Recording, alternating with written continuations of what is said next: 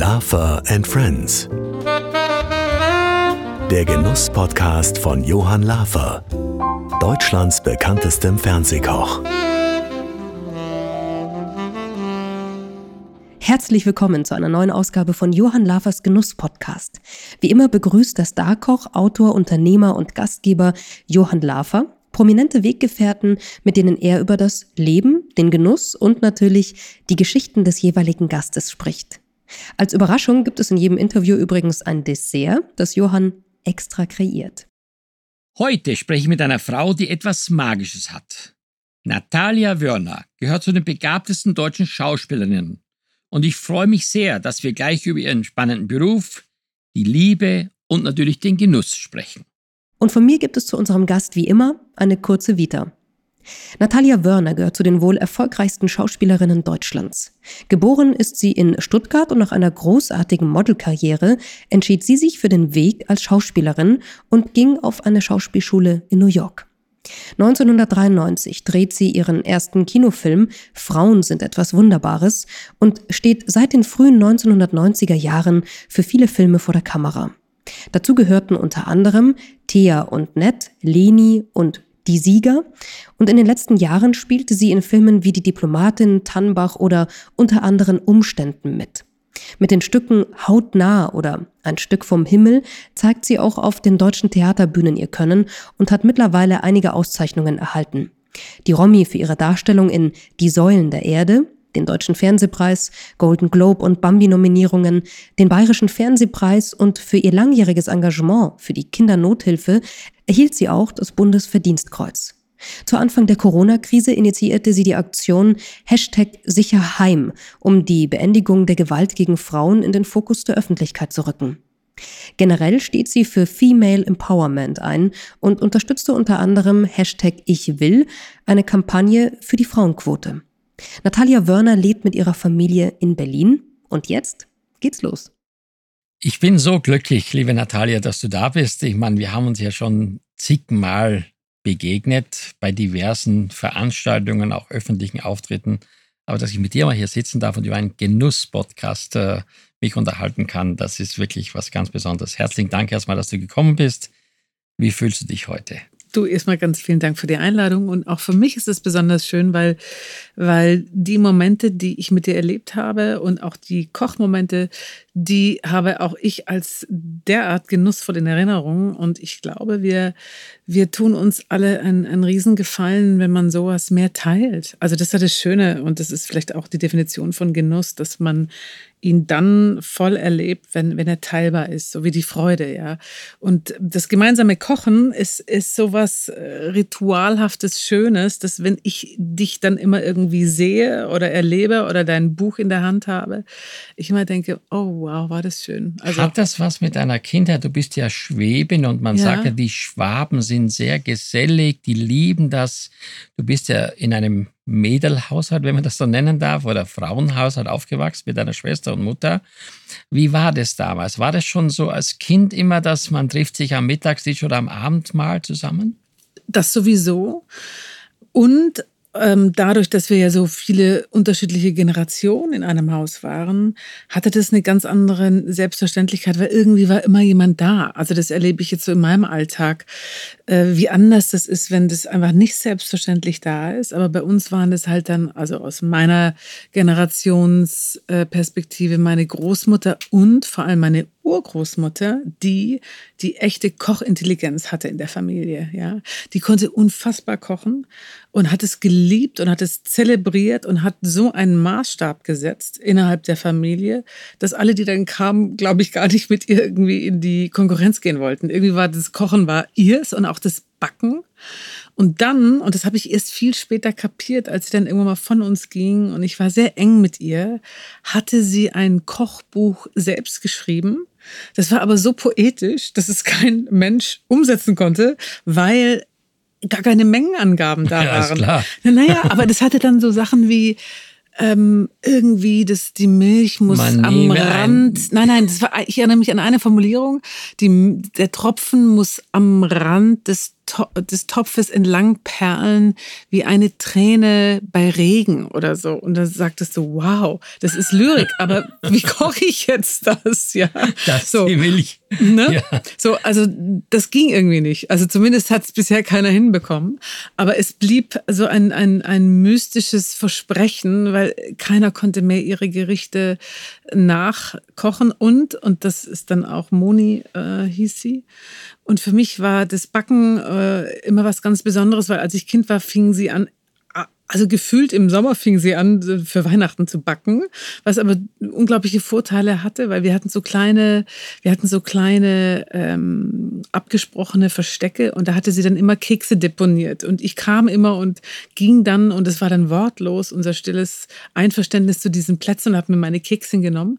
Und als sie starb, gab es Vanillegipfel, die hatte sie noch ähm, gebacken und die Nee. habe ich, glaube ich, gefühlt zehn Jahre in der in der äh, Tiefkühltruhe gebunkert. Wahnsinn. Ja. Also da sieht man mal, was, was so eine Zeit prägt. Ich glaube, ich kann es von mir sagen, also ich habe nur den Beruf gewählt, weil ich auch durch die Großmutter und meiner Mutter, ich war so fasziniert, dass man ja aus wenig sehr viel machen kann. Und das muss man ja wirklich sagen, wie du schon sagst, ich meine, heute ist es selbstverständlich, dass man im, im Frühherbst schon die Plätzchen angeboten bekommt in den Supermärkten. Aber früher hat man das wirklich ernst schon gemacht zu Hause und hat sie so lange in Gebäckdosen reifen lassen, damit sie dann zu Weihnachten wirklich den Höhepunkt erreicht haben. Kann man sich das heute noch vorstellen? Ja, also absolut. Nur ich kenne niemanden, der es macht. Ja.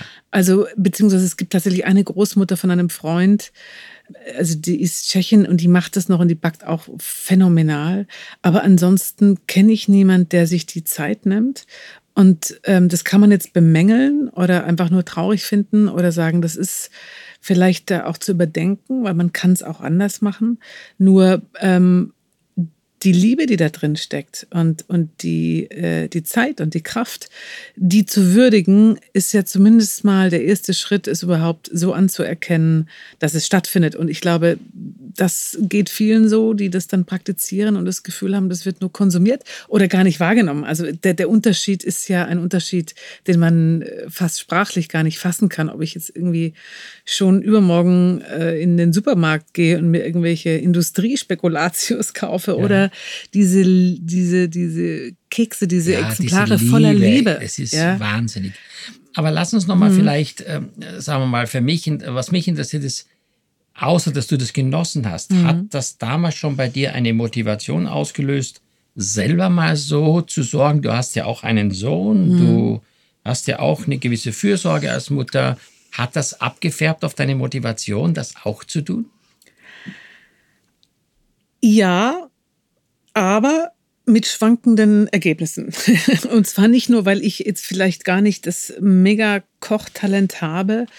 Ich habe manchmal nicht den Space. Also ich sag's mal so, ich bin, glaube ich, eine ganz gute, intuitive äh, Köchin. Und wenn ich dann da bin, dann funktioniert's, aber ich bin da nicht immer, auch dann nicht, wenn ich da gerne wäre. Also in anderen Worten, wie alle anderen Frauen, die viele, viele Hüte aufhaben, bin ich, wäre ich gerne die, diese Mutter, die ihre Liebe auch durch den Magen zelebriert. Aber es ist nicht das, was mir tagtäglich gelingt, schon gar nicht. Und auch nicht in Phasen, wo ich es mir eigentlich wünschen würde. Und das ist äh, ein ehrliches Bekenntnis auch am Scheitern. Es gibt manchmal Tage, da habe ich gar keine Lust zu kochen. Ja, ich glaube, Ja. das ist aber das, was wahrscheinlich nicht nur Ich will bei dir so ist. Das du, ist nichts Abnormales. Ich will es überhaupt nicht als abnormal oder auch als nicht total normal deklarieren. Ich finde es nur manchmal selbst bedauerlich. Und manchmal komme ich auch nach Hause und denke, Mist, wieso, wieso muss ich das eigentlich mal machen? Ja? Äh, Die könnten Du, jetzt auch. Ja? Also ich bin so, käuflich. Du kannst mich ja demnächst einstellen bei dir als Du, dein Hauskoch. Kein Problem. Okay.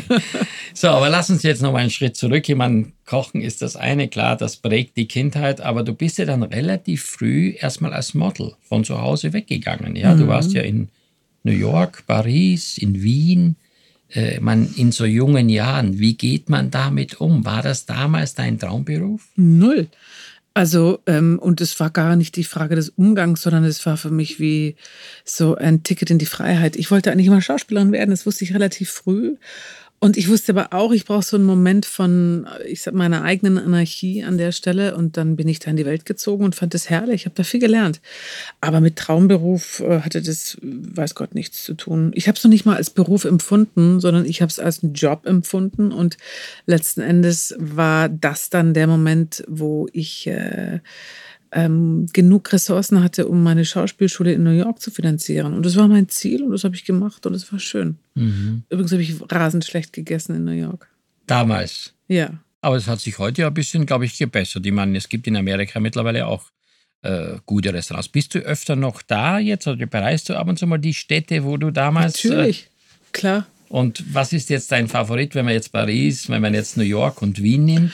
Also ich glaube, von, von, der, von der Nähe ist Paris mir die naheste Stadt geblieben, weil ich die schon auch als Kind so oft bereist hatte. Wir hatten alle Ferien in Frankreich verbracht. Wir waren Sprichst immer. du Französisch? Mais oui.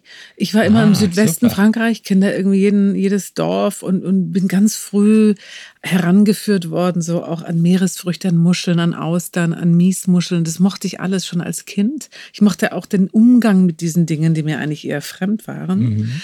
Und ähm, insofern ist Paris für mich so ein bisschen wie nach Hause kommen und New York auch, aber anders, weil New York war dann, da war ich schon älter und ich hatte dann also diese Parallelität zwischen so neue Räume aufmachen, in eine Schauspielschule gehen, wo man ja sowieso emotional so einmal sich von innen nach außen neu definiert und auch aufreißt zum Teil. Da habe ich mit New York sehr ambivalente Erinnerungen und die sind auch spürbar, wenn ich da bin. Ähm, und in New York war ich jetzt vor vier Jahren das letzte Mal oder vor drei Jahren. Mir ist gerade so ein bisschen die, das Zeitgefühl entglitten durch das letzte Jahr. Und davor war ich aber, glaube ich, gefühlt und auch faktisch 15 Jahre nicht mehr in New York. Und es ist schon sehr anders. Ich war Ja, Ende der viel 80er, verändert. Anfang der 90er. Das war ein wildes und auch nicht ungefährliches New York. Und das New York heute habe ich als sehr geordnet und ich sage jetzt mal auch in einer gewissen Weise touristisch empfunden. Nicht unsympathisch, aber einfach sehr viel sauberer. So. So, jetzt hat man in New York die Schauspielschule besucht, dann will man ja auch irgendwie, ich sag mal, in dieses Schauspiel leben. Wie hat das Ganze dann angefangen? Ja, also auch da äh, schließt sich übrigens dieser Tage ein interessanter Kreis. Ich bin dann zurück nach Hamburg und da fing ich dann an ähm, mit kleineren Rollen und dann gab es größere Sachen. Dann gab es äh, hier bei mit Sherry Horman und, und Dominique Graf zwei sehr renommierte Regisseurinnen ähm, so die ersten Gigs und dann machte ich einen Mehrteiler, der da hieß um die 30 und das war so, sage ich mal, für ein breiteres Publikum eine Öffnung und auch eine Etablierung in meiner Karriere. Und dann drehte ich relativ zeitnah mit Gérard Depardieu einen Film in Frankreich. So, also die Dinge fingen an, eine Form zu nehmen. Und lustigerweise haben wir letztes Jahr um die 50 gedreht. Das ist die Fortsetzung von diesem Mehrteiler, den wir eigentlich alle zehn Jahre vorhatten zu drehen. Und da merkte ich, dass diese 26 Jahre jetzt mal so wie im Flug im- vergangen sind. und ich habe mich gedacht, wo sind diese 26 Jahre? Sag mal, war Gerard Depardieu damals schon Dick, ja. Äh, nee, nicht dick, das wollte ich jetzt nicht fragen, sondern ich, der ich hatte ein eigenes Weingut und in Paris ein Restaurant, weißt du das? Absolut, aber jetzt mittlerweile ist er ja auch ausgewandert. Da hatte er schon sein Weingut ähm, und mit dem Restaurant bin ich mir gerade nicht sicher, aber es ging viel ums Essen, ja. Mhm. Und wie stelle ich mir das vor, wenn ihr da gedreht habt, äh, war der sehr anspruchsvoll? Ich meine, normalerweise gibt es ja das, das typische Film-Catering, aber ich kann mir schlecht vorstellen, dass Herr Depardieu gesagt hat, ist mir wurscht, was da gibt. Also dieses typische Film-Catering ist äh, in der Regel in Frankreich sowieso auf einem ganz anderen Niveau. Das, da wird ein Menü gegessen. Ehrlich? Und es wird auch Wein getrunken. Das ist auch das Normalste der Welt. Undenkbar an einem deutschen Set. Ähm, wie das heute ist im A-B-Vergleich, weiß ich nicht. Ich kann nur sagen, es gibt mittlerweile fantastisches Catering auch in Deutschland und mit allem, was man braucht, von vegan bis vegetarisch bis hin zu Allergien, weiß der Kuckuck. Also da hat sich auch bei uns Gott sei Dank viel getan, weil das war jahrelang wirklich gruselig.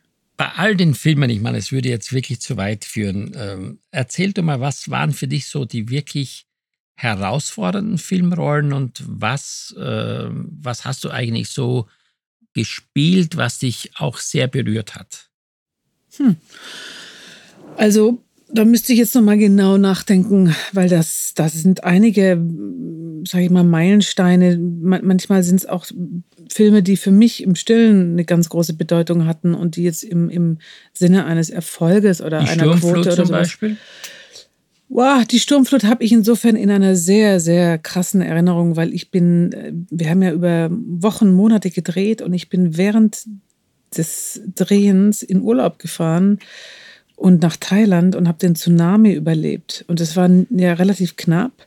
Und ich weiß noch, wie, wie bizarr das war, mitten in einem Dreh äh, wieder dann zu einem Drehort zurückzukommen. Aber eigentlich zu wissen, man hat jetzt ein Leben geschenkt bekommen und das kann man äh, abstrakt Menschen kaum erklären, äh, wenn man es dann selbst erlebt hat. Also insofern gibt es ja auch Erinnerungen, die jenseits des Filmsets oder der Rollen stattfanden, die ich mit meiner Filmografie verbinde. Und da ist gerade die Sturmflut und der Name ist Programm ein sehr krasses Beispiel. Aber um dir jetzt ähm, eine andere Anekdote aus meinem Leben zu erzählen, die auch wieder uns zum Genuss oder eben auch Genuss Fragezeichen zurückführt, ist, ich habe ja die Ken Follett-Verfilmung mitgemacht, Säulen der Erde. Da habe ich ja die Ellen gespielt, eine Heilerin, eine Frau, die ähm, sich ja so quasi am Rande der Gesellschaft bewegt und äh, ihre Heilkräfte auch aus unterschiedlichen Kulturen und äh, Naturelementen sucht und äh, auch mixt und Heilerin ist und ihre Leute heilt und so weiter. Und ich erinnere mich schon, dass wir da knapp sechs Monate drehten in Budapest und ich liebte diese Figur und es war eine Figur, die auch für mich sehr herausfordernd war. Wir haben auch auf Englisch gedreht und so. Der ganze Hauptcast war ähm, Englisch und Amerikanisch. Und ich habe aber auch bestimmte Dinge von der Ellen so mit nach Hause genommen und so hatte ich dann für eine Freundin einen Eintopf gekocht und diesen Eintopf hatte ich auch, ähm, wie sie es gehört, dann über Nacht auf den Balkon gestellt. Es war dann schon Herbst. Und sie kam und ich nahm diesen Topf vom Balkon und machte den Deckel auf und am Deckel unten unten waren zwei Schnecken. Und ich äh, und, und sie beobachtete mich so und ich habe da rumhantiert. Auf deinem Balkon. Genau. Also so eine ba Balkonterrasse. Ja. So, pass auf. Und dann nahm ich diesen Topf und habe dann diese Schnecken kurz mal angeguckt und dann zur Seite gelegt und dann diesen Eintopf erwärmt und meine Freundin starrte so in diesen Topf und sagte, was, was machst du jetzt? Und ich sagte, du, ich, äh, ich koche. Also ich habe das schon vorgekocht. Das ist ein Eintopf, der zog. Und dann sagte sie, und was ist jetzt mit den Schnecken? Und dann gesagt, ach so, willst du die essen? Und dann sagte sie, nee. Und ich sagte, ja, ich habe sie auch weggetan. Ich fand es auch total okay. Und und dann war sie irgendwie so ein bisschen zimperlich und sagte, da waren doch jetzt aber diese Schnecken an diesem Deckel. Und da habe ich gesagt, ja, also entschuldige mal, ich komme aus dem Mittelalter und übrigens, das sind Delikatessen für manche Menschen. Und sie sind jetzt nicht mal in der Suppe. Also wo ist jetzt das Problem? Und ich merkte, dass ich so vollkommen aus meiner eigenen Welt. Ich, Ja, also ja. ich habe übrigens auch diesen Eintopf gegessen und ich fand ihn super lecker. Ähm, mein Sohn auch. Der hat es aber mit den Schnecken gar nicht mitbekommen und sie wollte dann doch hier Spaghetti haben. Ja. Also du siehst ähm, auch auf deinem Gebiet machen Rollen was mit einem. Und ich, ich fand das, ich finde diese Geschichte für mich immer noch total nachvollziehbar, weil ich bin immer noch bei den Schnecken und denke mir manchmal, wir gehen auch viel zu, ja, ja, das ist dann, Magst du Schnecken? ja, sehr, muss ich auch dazu Also sagen. diese klassischen Elsässer Weinbergschnecken, so mit Kräuterbutter und so. Herrlich. Und mit Knoblauch ein bisschen. Also ich muss auch sagen, ich kann es nicht essen. Ich also sehr kann's gut nicht essen. essen. Also wenn ich Wirklich? schon, nein, ich, ich, ich habe so ein paar Dinge, ich bin Echt? jetzt ehrlich, auch hier in diesem Podcast, Ja. ich, kann's, ich kann die Schnecken, ich kann auch kein Matthias mehr essen, weil Mhm. ich hatte eine Freundin, da gab es immer Matthias, verstehst du, das war dann so, also das, nee, das ist, obwohl ich mittlerweile so einen Heringsgin mache, wo also im Her, in, in Matthias Fass wird der Mhm. Gin dann gereift, zwei Jahre, gell? aber ich kann das nicht mehr essen. Aber bevor wir jetzt nochmal zu den Filmen wollen, ich würde noch gerne Mhm. einmal etwas näher eingehen. 2004, Mhm. ich meine, Thailand, Tsunami, hinlänglich bekannt, viele Geschichten, viele Schicksale. Wie habt ihr das damals da erlebt? Weil das war ja Wahnsinn. Also wir haben das ja damals, Mhm. das war ja am 26. Dezember, war das richtig? Genau. Du, also ja, ich saß in einem Auto und das Auto fuhr quasi parallel äh, zur Welle die Küstenstraße entlang und ich bin so mit dem Auto in die Ausläufer der Welle gefahren und so konnten wir stehen bleiben, aussteigen, wegrennen und uns ist nichts passiert äh, physisch, aber das ist einfach auch eine Sache von Sekunden gewesen und, und Glück, Schicksal, I, I don't know how to name it. Ähm, und alles andere war dann so, wie es war. Und dann bist du ja mitten in so einem kollektiven Trauma. Und ähm, das ist sehr schwer darüber zu berichten. Witzigerweise ist es etwas, wo ich jetzt gerade, als die Flut hier war, jetzt bei uns im Sommer und die vielen Bilder der Zerstörung ähm, das, ich konnte das kaum, ich konnte das kaum anschauen. Mich hat das so daran erinnert. Und das ist vielleicht auch eine sehr menschliche Form der Verdrängung, dass man so Momente irgendwie bleiben die in einem drin und, und rufen auch ganz bestimmte Gefühle ab oder Gerüche ja, und ja. Momente. Aber es ist sehr schwer, sie zu verarbeiten und sie dann wieder neu zuzuordnen, wenn man sie woanders erlebt. Das ist sehr nah und sehr, man, also ich fühlte mich sehr ungeschützt und ich konnte ansatzweise, glaube ich, sehr äh, nachvollziehen, wie es diesen Menschen ergangen ist und immer noch ergeht. Ja, wenn man sich das mal anschaut, was da bisher passiert ist oder auch nicht. An Hilfeleistungen, das ist schrecklich. Naturkatastrophen sind das, die Ohnmacht, die man selber empfindet, äh, da mittendrin zu sein, die ist, äh, die entzieht sich meiner Sprache. Ja, es ist schon, also schon brutal. Ich meine, wenn man auch heute sieht, was Wasser für eine Kraft hat. Unfassbar. Was da passiert. Und in was für eine Schnelligkeit. In einer Schnelligkeit, wenn man sieht, was da an der A da passiert ist, dass man dann plötzlich Wein pressen oder da schwimmen dann die vollgefüllten Weinfässer mm. wie Streichholzschachteln durch mm. den mhm. Ort oder durch die Stadt. Das ist schon, schon brutal. Also deswegen, ja, ich glaube, das muss man erstmal verarbeiten, wie man wahrscheinlich vieles in seinem Leben, wenn man das miterlebt hat, erstmal verarbeiten muss. Und man möchte natürlich das so schnell wie möglich verdrängen, aber man, glaube ich, kann es nicht verdrängen. Nein, es bleibt und es hat auch eine Berechtigung, dass es bleibt. Und ich glaube, es sind auch Momente, die einen sehr prägen und einem auch manchmal Weichen stellen, wo man sagt, man geht dann in anderen Situationen so oder so. Also Hat das was damit zu tun, dass du dich seit äh, damals oder seit jüngster Vergangenheit sehr stark für soziales Engagement, äh, sagen wir mal, einsetzt? Ähm, hat es was mit Erlebten zu tun oder ist es deine, deine persönliche Art, gerne Menschen zu helfen? Also, da wir gerade darüber sprechen, das war absolut biografisch motiviert. Ich kam damals zurück aus Thailand und habe sofort ähm, mit sieben Mitstreitern einen Verein gegründet, der hieß Tsunami Direkthilfe e.V. Und wir haben ähm, unfassbar viel Spenden bekommen. Und das habe ich dann jahrelang betrieben, bis alle Spenden sinnvoll und auch sehr ähm, rund im Sinne einer Effizienz ähm, verteilt worden sind. Dann haben wir liebevoll diesen Verein wieder aufgelöst, nachdem quasi unser Werk vollendet war, mit wirklich schönen Ergebnissen. Und daraufhin gab es relativ viele Hilfsorganisationen, Kinderorganisationen, die auf mich zukamen und fragten, ob ich mich nicht engagieren möchte oder ob ich nicht einfach ein Teil des, der Gemeinschaft da sein möchte. Und da hatte ich mich, und das ist jetzt wirklich 16 Jahre her oder 17, für die Kindernothilfe entschieden und bin denen bis heute treu und mache viele Dinge für die Kindernothilfe mit der Kindernothilfe. Du ja auch. Ja. Und, ähm, und ich bin, ja, ich bin dann einfach so eine Treue und bin denen treu geblieben. Und dann kam im letzten Jahr Hashtag Sicherheim dazu und mein Engagement für die Frauen und die nicht vorhandene Gleichberechtigung in diesem Land und auf dieser Welt. Und so kommen die Dinge auseinander, miteinander, aber sehr organisch zu mir oder ich zu ihnen. Das weiß man manchmal nicht. Und ähm, das entwickelt sich immer weiter und das wird man sehen, wie sich das bei mir auch weiterentwickelt. Also die Kindernothilfe ist in meinem Leben, seitdem ich auch Mutter bin, das kam dann dazu und das war auch für mich eine große Motivation, ähm, etwas zu tun. Dafür. Von Kindern, denen es einfach nicht so gut geht, in irgendeiner Form zu helfen, Signale zu setzen, Sensibilitäten zu vergrößern, Aufmerksamkeiten zu kanalisieren, Spenden zu generieren, ganz praktischer mhm. Natur. So und so gibt es eine dem anderen die Hand. Liebe Natalia, du hast das Bundesverdienstkreuz für soziales Engagement. Was steckt da genau dahinter? Hm.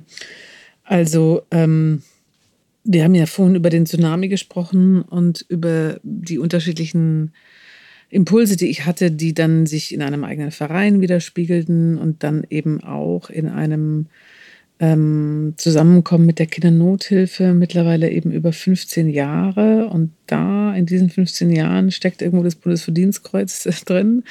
Ähm, ich äh, erinnere mich jetzt gerade noch, als ich äh, gehört habe, dass ich das bekomme und ich und ich äh, irgendwie mit allen möglichen Dingen gerechnet hatte in dieser Zeit, aber nicht damit. Und ich äh, fairerweise gar nicht wusste, was es an Vorlauf gibt, dass man das bekommt, nämlich eine zehnjährige Tätigkeit in einem ehrenamtlichen Amt ähm, nachprüfbar und auch äh, dokumentiert. Ähm, das wusste ich alles nicht. Und insofern hat mich das unglaublich überrascht und, und total berührt und mich auch sehr motiviert zu sagen, darum geht's. Also es geht ja darum, Dinge zu tun über den eigenen Tellerrand hinweg, wenn ich das mal als Bild nehmen darf, um zu helfen, wenn man es dann spürt.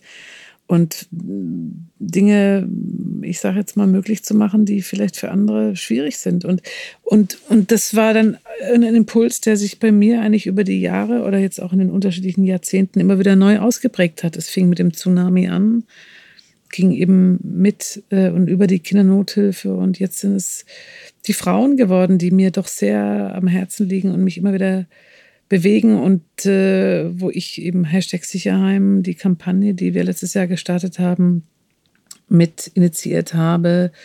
Eine Kampagne ähm, gegen die Beendigung der Gewalt gegen Frauen. Also es geht primär um häusliche Gewalt, es geht aber auch um Gewalt gegen Kinder und, ähm, und hier Sensibilisierungs- und Aufmerksamkeitsmomente äh, zu setzen, die ich äh, als notwendig erachte und wo ich denke, dass wir als Gesellschaft noch sehr viel mehr Unterstützung und, und Transparenz ähm, leben müssen, um den Menschen, die davon betroffen sind, und es sind viele, zu helfen und, äh, und Angebote zu machen, ähm, sich unterstützt zu werden auch. Ja. Natürlich, sich helfen zu lassen, mhm. aber eben auch aktiv zu helfen. So und und, ähm, und warum das so ist, ich kann das nicht deuten. Ich will es auch gar nicht erklären, weil es geht gar nicht um mich, sondern es geht ja eher darum, hm. um Möglichkeiten zu schaffen. Also das soziale Engagement ist schon, würdest du sagen, ein essentieller Teil deines Lebens, oder? Wenn man mich fragen würde, ich bin noch nicht so weit, aber wenn ich irgendwann mal zurückblicke und denke, was, was, was habe ich getan? Was, was hat mein Beruf mir an Geschenken gegeben, an Möglichkeiten, auch an Erfolgen? und auf was bin ich wirklich stolz, dann ist, glaube ich, gibt es da Momente, an die ich mich erinnere, die mich immer begleiten werden und wo ich denke, da habe ich äh, meine Zeit und meine Kraft und meine Möglichkeiten vielleicht ganz gut eingesetzt in der einen oder anderen Version. Und ich halte es jetzt nicht kokett bescheiden, sondern das sind ja alles doch nur Tropfen auf den heißen Stein. Ja, aber trotzdem. Ja, ja, ja, aber ich, ähm, ich finde, es sind gute Impulse und ich bin froh, dass ich, äh, dass ich irgendwann mal diesen Impulsen so nachgegangen bin und dass es ein fester Bestandteil meines Lebens geworden ist, absolut. Mhm.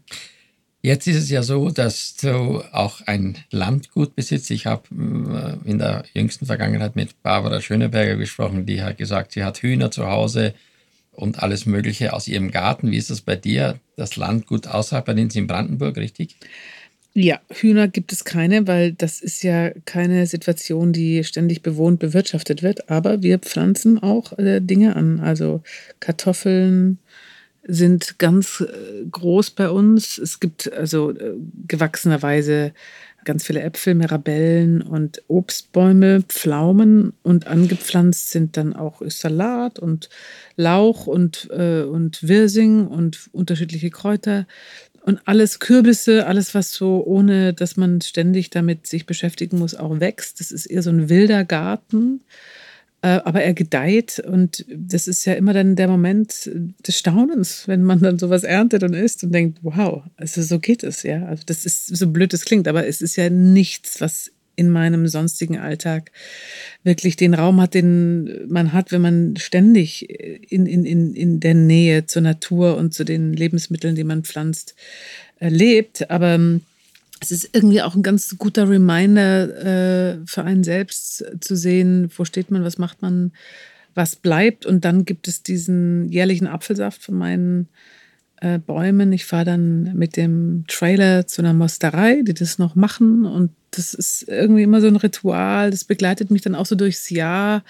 Das ist schön und den verschenke ich auch manchmal. Man hat eine Beziehung zu dem, zu dem, zu dem Produkt, man hat eine Wertschätzung. Ja. Du hast vorhin gesagt, du bist eine Köche, mal so, mal so. Habe ich zumindest so, habe ich es richtig verstanden. Mal gelingt es besser, mal wie überall wahrscheinlich. Manchmal fehlt auch die Zeit.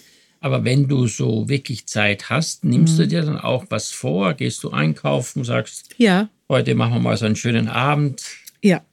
Und das dann auch wirklich mit ähm, Genuss und Lust. Also Tafelspitze ist bei mir ganz okay. Also langsam glaube ich, habe ich es da im Griff. Ähm, weiß ich jetzt nicht, ob das deinem Blick genügt. Nein, würde. nein, aber Tafelspitze ist ja also ein Stück von, vom Hüftdeckel, ja, beim mhm. Rind. Das ist ja ein Fleisch, was, äh, ja, was ja gekocht werden muss. Ich meine, für alle, die jetzt zuhören, das ist eine typische österreichische Spezialität, mhm. die man ja dann kocht. Was machst du dazu?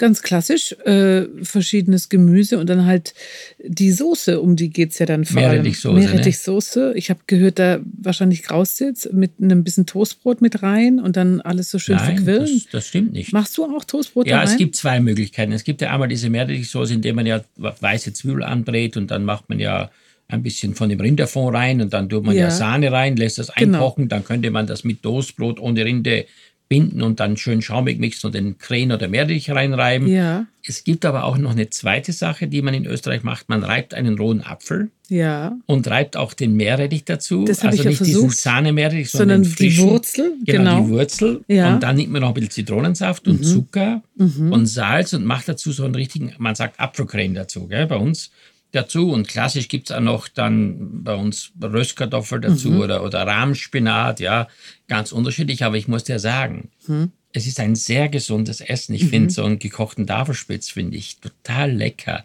weil er einfach, weißt du, äh, ja, nicht so wie so ein Stück, was so lange gebraten wird oder auch mhm. sich so vom Geschmack her verändert. Mhm. Das ist wirklich diese ehrliche Rindfleischküche. Generell, ich meine, du sagtest ja, Österreich magst du sehr mhm. oder Südtirol magst du sehr Du warst auch in Urlaub. Mhm. Äh, was, was ist da für dich so der besondere Anreiz an diesem Art vom Essen, an dieser Küche? Ich glaube, das ist ähm, das Bodenständige, aber auch das Raffinierte. Ne? Also da ist ja eine so, äh, ein, eine so große ähm, Aufmerksamkeit auf die regionalen Bezüge und das äh, schmeckt man dem Essen so an. Ja, also diese, diese Nähe zum Produkt. Und das ist etwas, was, was man ja irgendwann mal auch, wenn man, wenn man schon so ein bisschen unterwegs war, merkt, mit welcher Qualität geht man an den Start? Also mhm. was nimmt man überhaupt? Was ist das Rohmaterial? Absolut, oder? Und das ist da unfassbar. Also das ist unglaublich. Die Qualität des, ähm, des Fleisches auch. Ich bin keine Vegetarierin, ich sag's wie es ist. Aber auch allen anderen Zutaten. Und das finde ich schon bemerkenswert. Und auch jemand, der quasi nur aus der Genuss äh, Situation kommt und jetzt nicht als Koch oder Köchin das betrachtet, das finde ich erstaunlich.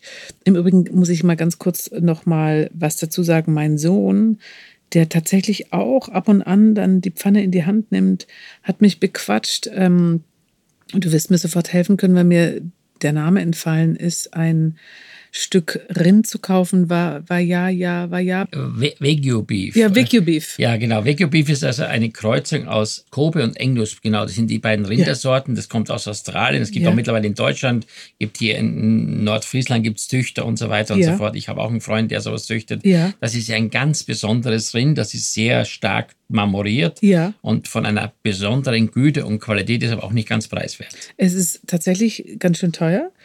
Und ähm, er wollte das unbedingt kochen und dann hat er das selbst gemacht und ich fand es erstaunlich, weil er lauter Sachen gemacht hat, wo ich nicht wusste, was passiert jetzt, ja. Und es funktionierte, es ist sehr fettig, es schmeckt ja. aber toll. Ja, es ist durch die Marmorierung, das ist ja beim guten Steak auch so, weißt ja. du, wenn das schön marmoriert ist. Aber dann, dann kam das Erstaunliche, ja. wenn man das in den Mund nimmt, das ist ja wie, wie Watte. Butter. Ja, ja, wie Butter. Das ist unfassbar. Also es war unfassbar lecker und dann haben wir das so mit der Hand gegessen, in Sojasauce getunkt. Ja. Und es war interessant, weil es, ich habe auf einmal das Gefühl, ich habe so ein warmes Sushi, aber ich wusste nicht und trotzdem war es ein Fleischgenuss. Es war aber auch sehr fettig. Das heißt, du isst da nicht ganz so viel wie sonst, also ich in dem Fall. Aber es war eine interessante Situation, weil ich das so irre finde, wie diese junge Generation über YouTube das und so weiter. Ich so toll. Also du, die gucken sich das an und zack, dann haben wir eine Weihnachtspute gehabt. Da sage ich, du, pf, wir füllen die. Und dann, dann wurden mir Sachen gezeigt, die ich überhaupt noch nicht wusste, wie es ging. Dann wurde unter der Haut sowas reingespritzt, damit die Füllung aber gleich so ganz englisch. Ja. So, das ist irre, diese, diese, diese Digital Natives, ne? Ganz wie toll. die mit Kochen und YouTube umgehen. Ich finde es ehrlich gesagt ziemlich grandios. Ja, grandios, gell? Siehst du auch so? Ja, ich sehe das, ich sehe das ja auch. Ich meine, wir haben ja auch zwei Kinder und mhm. 20 und 26 und ich meine, wirklich, jedes Mal, wenn die kommen, hast du das schon gesehen? Vor kurzem kamen die und sagen, hast du schon gesehen bei irgendwo, ich glaube bei Netflix oder so, äh, da, da zerlegt einer oder zwei Metzger ein ganzes Bison zum Beispiel, mhm. ja. Also, ich meine, früher hätte niemand mit dir darüber gesprochen, verstehst mhm. du? Das ist wirklich, äh, wirklich für mich auch ein Zeichen dafür, dass plötzlich in der Gegenwart Dinge stattfinden, von denen man früher überhaupt nichts gewusst hat. Also auch diese zum Beispiel, wenn du sagst Wagyu Beef mhm. ist sicherlich ein Extrembeispiel, aber auch sonst viele Dinge. Nimm mal das Beispiel vegan und vegetarische Küche, die mhm. Vielfalt dieser Küche. Mhm. Wenn du früher ins Restaurant gegangen bist, sagst du, ich bin Vegetarier. Mhm. Also ich kann mich erinnern, an meine Ausbildung. Weißt du, was man da gesagt hat? Zur Vorspeise einen gemischten Salat, und zum Hauptgang eine Gemüseplatte mit Spiegelei. Mhm. Muss man mal vorstellen. Ich meine, da würde heute mhm. jeder im Restaurant sagen, sag mal, der Koch ist da schon gestorben. Der würde sowas sein. Das würde niemand mehr akzeptieren, ja. Mhm. Also wirklich. Und deswegen freue ich mich so sehr, dass das, was wir machen, auch mit so einem Podcast, dass das viele Leute auch zum Anlass nehmen, einfach darüber nachzudenken, was sie essen. Und auch vor allen Dingen auch, äh, wo was herkommt. Das ist ja auch mhm. wichtig, ja. Diese Regionalbezogenheit und so weiter. Mhm.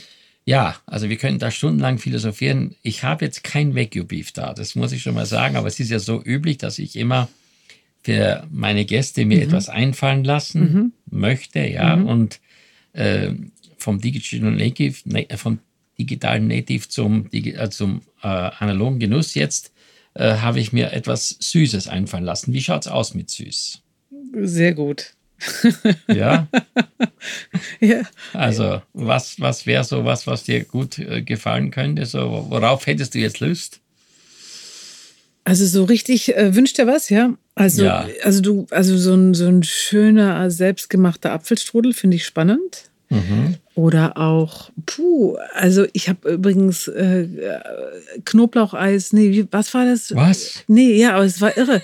Bananeneis mit Schnittlauch und so. Also ganz verrückte Kreation habe ich gerade alles mal äh, probiert. Und das schmeckt dir? Das schmeckt interessant. Ja, interessant. Weißt du, es gibt, da muss ich jetzt mal was sagen. Nee, nee, interessant. Ich weiß, viele sagen interessant und dann sagen sie nicht, schmeckt. Nein, es schmeckt Nein, wirklich interessant. Ich hatte bei Lava Lichter Lecker ja. hatten wir immer so ein bisschen, du weißt ja, diese ja. gewisse Rivalität.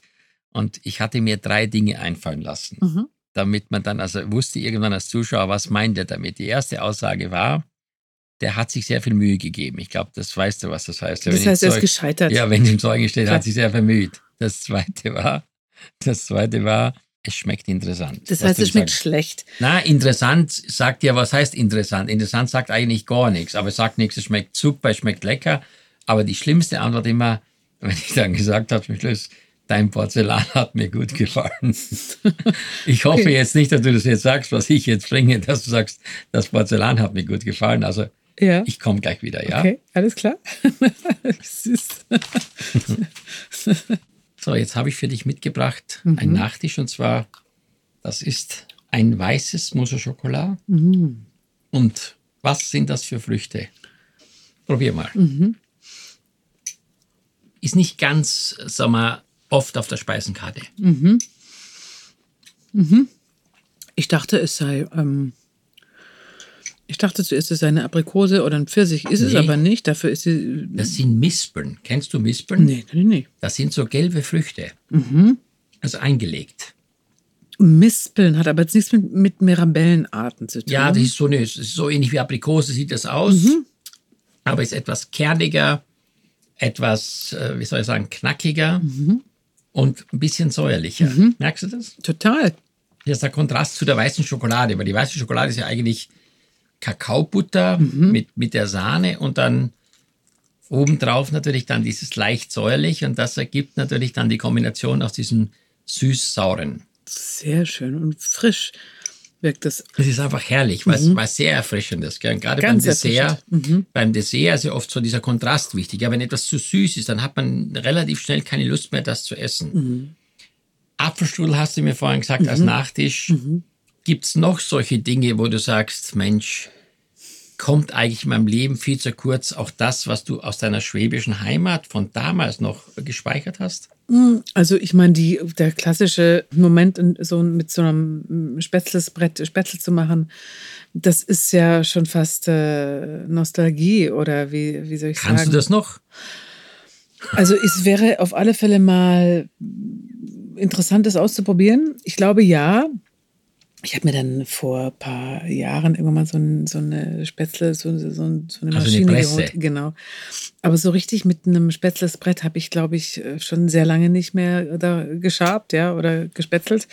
Das könnten wir ja mal uns vornehmen für das nächste Kochen. Genau. Ähm, und du, dann gibt es natürlich diesen berühmten schwäbischen Zwiebelrostbraten. Ne? Und der ist schon, wenn er gut gemacht ist, sehr, sehr lecker. Du hast auch vorhin so schön gesagt, diese Regionalität oder das, was du in deinem eigenen Garten hast. Ich meine, nicht jeder kann einen eigenen Garten haben. Aber ich glaube, wenn man heute mit sehr viel Pflichtbewusstsein umgeht und auch sich ein bisschen umschaut, wo kann ich was bei wem bekommen und wen kann ich unterstützen, ich glaube, dann haben wir auch wahrscheinlich die Chance, dass unsere Generationen danach auch eine Welt vorfinden, äh, die es wirklich besonders lebenswert macht, oder? Ich würde da mal einen Schritt noch weiter zurückgehen. Wir hoffen, wir sind die letzte Generation, die das noch mitentscheiden, ob die Generationen, die kommen, überhaupt noch Lebensumstände haben, die vieles möglich machen, was wir noch als selbstverständlich bezeichnen. Und darum geht es ja. Es ist ja nicht mehr fünf vor zwölf, es ist schon zehn nach zwölf. Und ich äh, fasse mich da auch gerne an die eigene Nase. Und ich habe jetzt vor pff, also in den letzten Jahren und vielleicht auch durch dieses Corona-Jahr angefangen, Dinge einfach anders zu machen und Dinge auch zu lassen oder sich äh, in dem Moment, in dem man entscheidet, sich wirklich zu überprüfen, entscheide ich mich jetzt aus Bequemlichkeit oder aus Gewohnheit so oder weil ich weiß, was es für Konsequenzen hat, mal unabhängig von der Signalwirkung. Und, und das ist eine Entscheidung, die kann jeder mit sich selber und sollte jeder auch als Familie neu überdenken. Und ich finde, es gibt Gewohnheiten, die kann man ändern und die sollte man ändern. Und das fängt beim beim, beim, bei der Gewohnheit einzukaufen ein auch ich bin jemand, die unbedacht einkauft. Ich gehe dann einkaufen, ich kaufe zu viel, ich schmeiß Sachen weg. Lauter Sachen, die ich sau blöd finde und die ich aber mache, obwohl ich sie blöd finde und die ich jetzt aber nicht mehr mache. Mhm. Ja. Und, und Qualität ist teuer, aber Masse ist noch teurer. Also im Sinne von Verschwendung. Und das, das muss nicht sein. Und, und ich, ich finde, die Zeit ist jetzt einfach, es gibt gar keine, gar keine Ausweichräume mehr, die Dinge nicht einfach nur konsequent umzusetzen. Also wenn man dich so kennt im Fernsehen, ja. äh, das ist jetzt, fällt mir jetzt schwer, das äh, mit den richtigen Worten zum Ausdruck zu bringen. Du bist ja in so vielen Rollen mir präsent, aber mhm. du bist mir heute auch sehr präsent als eine sehr nachdenkliche, als eine sehr bewusst lebende Frau, wenn ich das so sagen darf das ist ja etwas, was man so in der Form, wie du es jetzt gemacht hast, viel zu selten auch anbringen kann. Ist es jetzt eine bewusste Reaktion, weil ich jetzt hier gegenüber von dir sitze, oder ist es wirklich, sagen wir, etwas, was auch in Zukunft in der Öffentlichkeit darüber hinaus du gerne Menschen vermitteln möchtest, dass es Zeit wird, jetzt endlich mal sich selbst zu neu zu orientieren? Das hat mit dir äh, jetzt nicht viel zu tun, wobei es ist sehr schön ist, mit dir darüber zu reden. Und ich weiß ja, dass du auch dich aufgrund deiner eigenen Biografie, aber auch deines Tuns damit beschäftigst. Ich war letzte Woche in Hamburg bei Euromines und das war ein Panel, da ging es um Umwelt und Klimaschutz. Und da waren alle diese Themen insofern von sehr vielen unterschiedlichen Perspektiven bespielt, besprochen, behandelt. Und es war extrem interessant. Und ich bin mir sicher, dass wir, die wir in der Öffentlichkeit ähm, sind und solche Gespräche führen können, den Beitrag einfach leisten können, indem wir diese Themen ernst nehmen und liebevoll behandeln, selbstkritisch darüber nachdenken, Anreize schaffen, es anders zu machen und es einfach auch zu tun und darüber zu reden. Und es gibt auch immer Impulse, die, ähm, das weiß man dann nicht, aber bei Menschen was auslöst und letzten Endes sind wir ja als Gemeinschaft alle im gleichen Boot. Also wir reden ja von Dingen, die ja jedem Menschen nahe sind. Ja. Und, und nicht jeder ist perfekt und es sind Wege, die wir neu gehen müssen und die sind manchmal auch doof. Und darüber sich zu, auszutauschen, ist, glaube ich, der erste wichtige Schritt, Hemmungen abzubauen, Lebensgewohnheiten zu überdenken und dann auch einfach neue Wege zu gehen. Und darum geht's. Mhm. Was würdest du mitnehmen? Das ist eine Frage, die öfter gestellt wird, schätze ich mal bei dir auch. Wenn du mit deiner Familie jetzt auf eine einsame Insel gehen müsstest oder würdest, was wäre so das, was du persönlich auf jeden Fall an deiner Seite haben möchtest? Also wenn ich die Menschen, die ich liebe, an meiner Seite habe, dann habe ich eigentlich schon alles, was ich brauche. Einsame Insel. Ähm, ich habe diese einsame Insel-Fantasien gar nicht, weil mein Erstreben eigentlich gar nicht so ist, äh, die Einsamkeit zu suchen, sondern eigentlich eher manchmal eine Stille. Also mhm. das ist etwas, was mir manchmal auch fehlt, was ich auch im Moment merke, dass ich äh, das sehr brauche, dass mir das auch Kraft gibt. Und auch die Stille mit den Menschen, die ich liebe, das ist ja auch etwas, was dann nicht selbstverständlich ist, wenn man immer so gehetzt ist und der Alltag so getaktet ist, dass man dann immer glaubt, man müsste alles optimieren und alles mhm. müsste effizient sein Perfekt und Quality sein. Time und blub. Und manchmal ist dieses Nichtstun etwas, was ich wirklich verlernt habe. Also wenn ich an Inseln denke, dann ist es eher so Momente, wo ich mich zurückziehen kann und mir selbst gestatte, mal nichts zu machen und ich habe erschreckenderweise festgestellt, jetzt im Urlaub, dass ich mich da äh, überreden muss und mir manchmal äh, ein schlechtes Gewissen entgegenkommt, wenn ich mal nichts mache. Und dann nächster Schritt, das, dann bin ich stolz, wenn ich nichts machen kann, was auch bescheuert ist. Aber da sieht man einfach, mit welcher extremen also wie das System. Man das Leben. Ja, aber wie, wie, was man auch so wuppt. Und dass es zu viel ist. Und dass manchmal dieses zu viel einem immer wieder ähm, eigentlich nur den Antrieb gibt es zu, zu meistern und nicht zu sagen, hey, es ist mir zu viel. Ich, ich hätte zwar gerne weniger.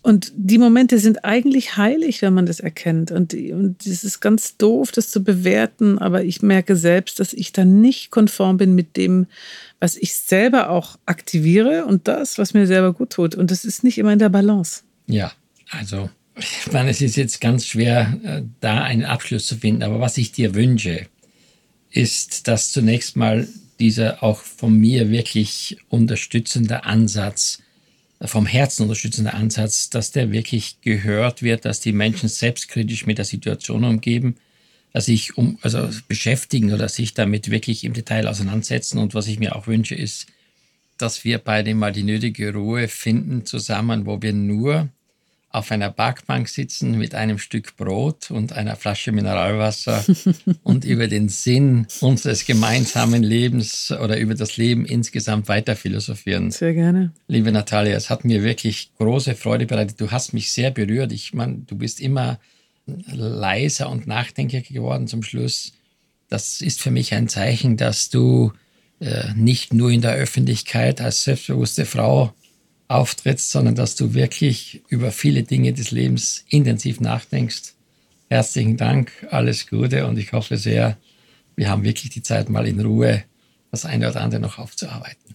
Das wünsche ich mir auch. Und ich wünsche mir aber auch, dass wir mal die Zeit finden, wirklich wieder gemeinsam zu kochen. Das würde ich mir echt wünschen. Finde ich schön. Mach mal das. Du kannst dir das wünschen, was du gerne isst. Ich koche für dich. Oh, wie schön. Freue ich mich jetzt schon. danke dir. Ja? Ich danke dir. Das war Lava and Friends, der Genuss-Podcast. Abonnieren Sie einfach diesen Podcast, dann entgeht Ihnen keine Episode.